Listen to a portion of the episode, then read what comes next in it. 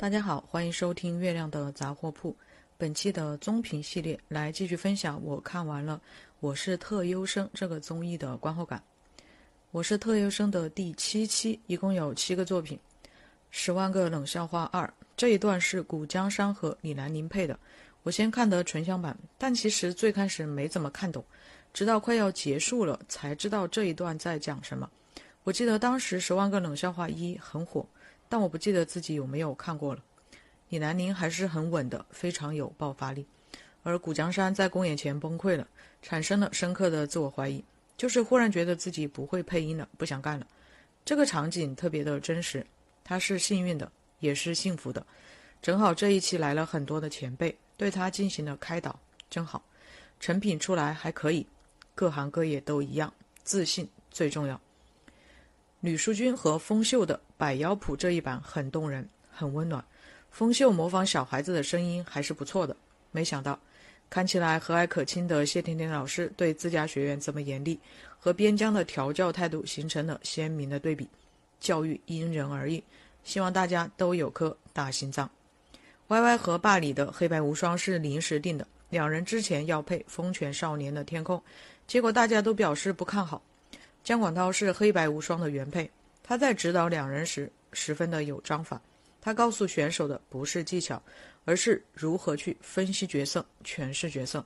这一期对姜 Sir 的印象很好，说话不紧不慢，但是却掷地有声，你绝对不能忽视他的发言。《罗小黑战记》这部动漫当时是去电影院看的，还挺惊喜。之前对这个作品完全不了解，锦鲤自不用说，我想。他不太愿意别人对他的评价是天赋型选手，而对于萧景，我还是没有 get 到。高凯一个人配的《风犬少年的天空》，我觉得配的不太好。对于配音演员来说，有时反而轻松，因为他们的重点在配音，表演起辅助作用。但是《风犬少年的天空》这一段，表演是重点，配音是辅助。很显然，高凯没有处理好两者的关系，演员的身份反而束缚了他。他就要学方言，还要对口型，结果表演和配音两边都没有要到。赵钱景和高启商的标人是本期我最喜欢的作品。这个作品非常特别，它其实是个舞台剧，而且两人是首配。据齐思君科普，标人三度登上日本 NHK 电视台的新闻，被日本媒体誉为世界级的中国动漫精品。在动漫领域，我想日本人还是很有发言权的。虽然在豆瓣词条里也看到了诸如。画风大赞，故事太低幼，被捧到天上，摔得很惨，轰动日本，世界级水平，就这水准之类的评价。这部出版于二零一八年的漫画作品，至今还未被影视化。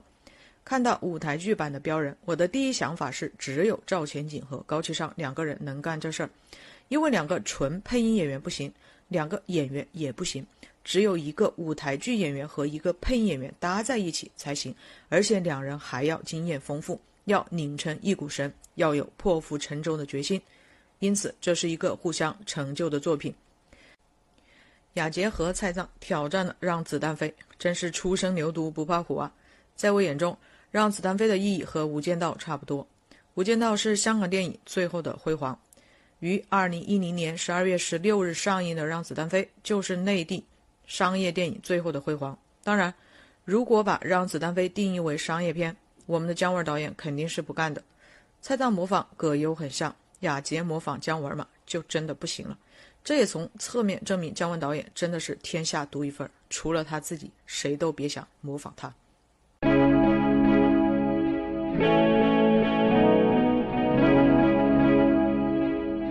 第八期是魔王挑战赛，来了宝木中阳、滕星、郭浩然、柯木青四位前辈。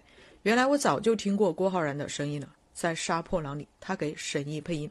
不过，郭浩然的声音和人真的是完全对不上。郭浩然和柯木青搭档配了羞羞的铁拳，不过却输给了赵钱景和封秀。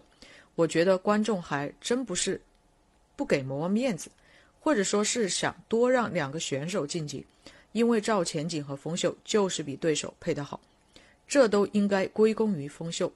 用高启昌的话说。艾伦只能在艾伦模仿大赛里得第二名。封秀的这版配音很好的说明了找对适合自己的角色最重要。宝木中阳和腾讯的镇魂街也输了，输了两票。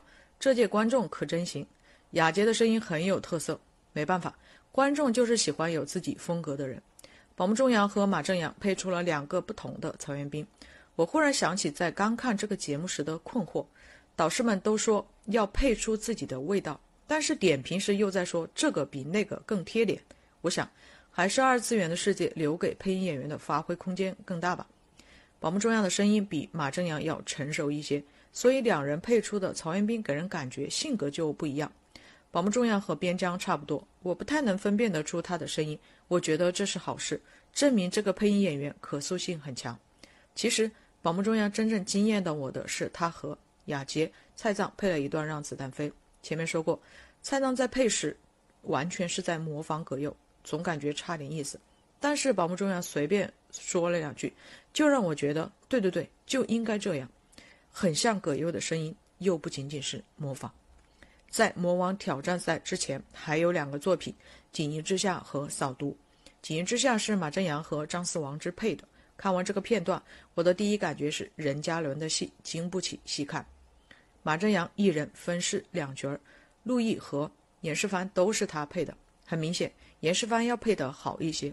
而张思王之在我这里有点迷。巫山五行我觉得很好，致青春又不行，到了锦衣之下又支棱起来了。南清玄死亡这个段落配得很好，当时看完锦衣之下就觉得演南清玄这个演员很厉害。一查，人家是北电二零一三级的硕士研究生。胡良伟和陈章太康的扫毒肯定比不上张家辉、古天乐自己的原因，但已经非常棒了。毕竟两人都是九零后，陈章太康九二年，胡良伟九五年，直接晋级总决赛，实至名归。胡良伟在《将进酒》里给李建恒配音，可塑性还是很强的，反正我完全没有听出来。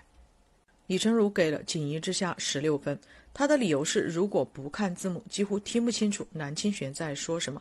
他还是在强调演员的每个字都应该让观众听清，但我觉得这种想法太死板了。边疆和姜 Sir 都表达了自己的看法，边疆认为要根据人物和情景来，姜 Sir 认为要根据甲方的要求来。有的甲方要求就像李成儒一样，但有的甲方则要求演员不要把每个字都说清楚。因为这样说话太正了，没有生活气息。而吕燕婷老师其实是赞成边疆的，他说要找准人物说话的逻辑重音，不用每个字都清楚，但是要让观众知道这句话在说什么，重点字句应该传到观众。李成儒的这个观点适合话剧，但是不适合影视。一个人如果在死前喃喃自语，怎么可能每个字都让人听得清呢？如果这个人是在表演话剧，那么必须让观众听清。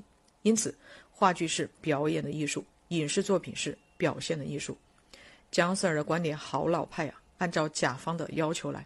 可现在的年轻人都觉得甲方是傻叉，不知道从什么时候开始，领导就站到了普通人的对立面。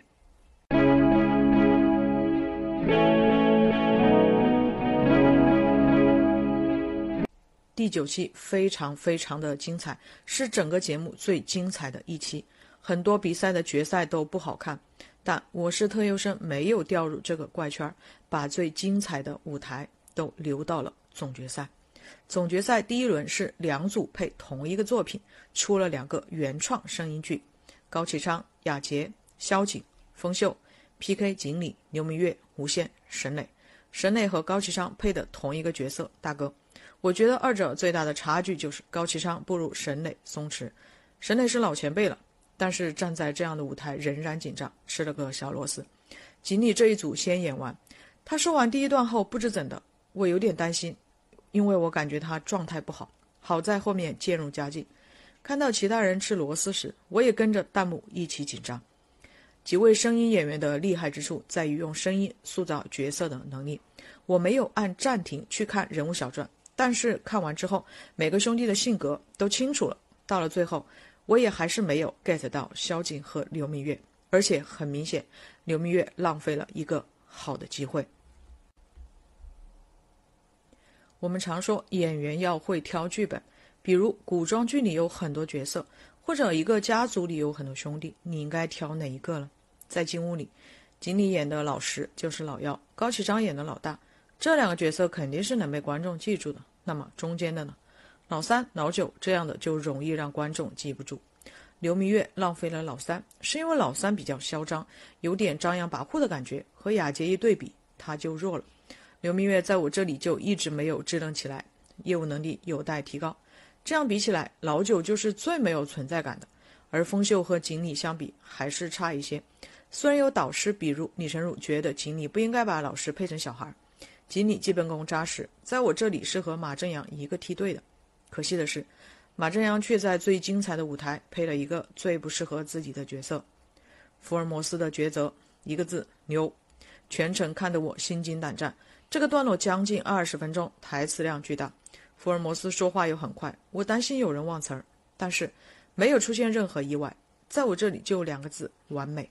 这个声音剧已经达到了舞台剧的标准，是属于那种我愿意花钱去现场看的类型。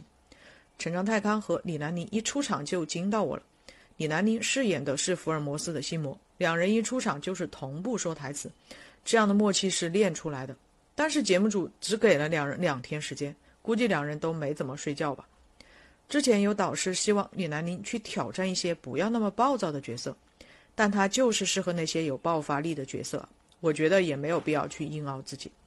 古江山终于在这个作品里拿出了自己的实力。赵钱景是一如既往的稳，最后他排名第一。马正阳不太适合福尔摩斯这个角色，他说想成为一名好用的配音演员，他早就做到了。福尔摩斯的抉择很好的说明了戏是对手给的，像这样的大戏是群戏，有一个人拉垮都不行。事实证明，这几个人的业务能力都很强。虽然马正阳不适合这个角色，但是业务能力没得说。不过他竟然没进前五，还让我挺意外的。原创声音剧之后，赵钱景排名第一，李南宁第二，童音第三，陈章泰刚第四，古江山和锦鲤并列第五，胡良伟第七，雅洁第八，马正阳第九。赵钱景当时可是吴磊用一张他配卡给救回来的，最终还是实力说话。童音是真的神奇，配完《我们的法兰西岁月》。就被淘汰了，之后被网友捞了回来，现在到了第三名。吴磊、边疆、吕彦婷、李成儒的这版《大闹天宫》，我感觉就是李成儒自己想过瘾。最惊艳的当然是吴磊，都不知道配了多少个角色。最惊讶的是边疆，原来他还可以配孙悟空呢。看完这个节目之后，我就很想去听一听边疆的声音作品。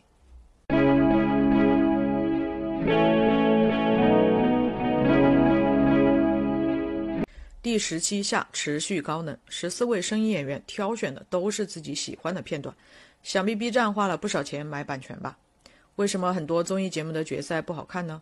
那是因为决赛时请了很多嘉宾来，除了喧宾夺主、流程繁杂之外，没有对节目起到任何助力，反而让选手们沦为了配角。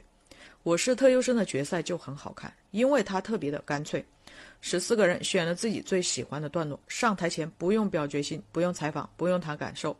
就是直接开干，配完之后导师打分，点评环节都剪掉了。作为观众，真是看着太舒服了。而各位选手选择的片段面向也是非常开阔的，二次元、三次元、电影、电视剧、外国的、中国的、古代的、现代的都有。我对每一位演员的出场都充满了期待，好久没有这样的心情了。感谢 B 站，感谢一众配音演员。捷德奥特曼。原来这就是传说中的奥特曼，没有看过。童音的这个片段，我感觉选的不太好，因为没有高潮。奥特曼的变身和打斗段落，我把注意力都集中在了人物和画面上，这就导致配音部分反而弱了。庆余年，毫无疑问，这是刘明月最好的一个表演。当时在看庆余年时，就对这一段印象深刻。我对张若昀的要求比较高，因此这段背诗的戏，我没有觉得他演的有多好。我很怕看演员演喝醉酒的戏，因为如果状态不到位的话，我就会觉得很尴尬，始终进不去。张若昀这一段给我感觉是生演的，但不管是生演还是首演，他演下来了，及格分肯定是有的。前面我提到刘明月的专业能力有待提高，这一次他挑了这个段落也算是挑战自我，在我看来是成功的，因为这个段落很难，所以只要不拉胯，就至少是及格分。相反。如果挑一个简单的，除非配出花儿，否则得分不会高。这一段在配时做了一些舞美和特效，因此不用全程对口型。再说了，这样的一个段落也没办法对口型，就是让张若昀自己来演第二遍，也肯定是演的和第一遍不一样。投名状，赵钱景真是太强了，之前没太注意，原来他的声音是如此的有感染力。《投名状》是二零零七年的电影，我上次看他肯定是在六七年前。打开弹幕，发现很多观众并没有看过这部电影，那么这部分观众的观感就是最客观的。赵钱景只能用声音打动他们。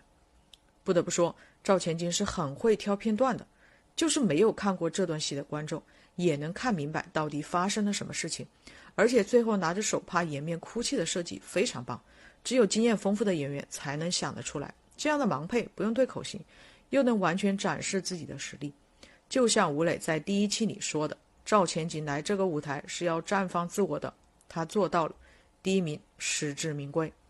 画皮，锦鲤在最后时刻挑战了自我，在我看来，这个挑战不算太成功。画皮是二零零八年的电影，如果要谈两千年之后的国产电影，一定不能绕过它。而且关于宣发的故事，说起来的话也是有一箩筐的。打开弹幕，很多观众都在刷。厂花是真的帅，周迅是真好看之类的。我一直都很喜欢锦鲤。之前我说他和马正阳在一个梯队，看完最后一期后可能要调整一下。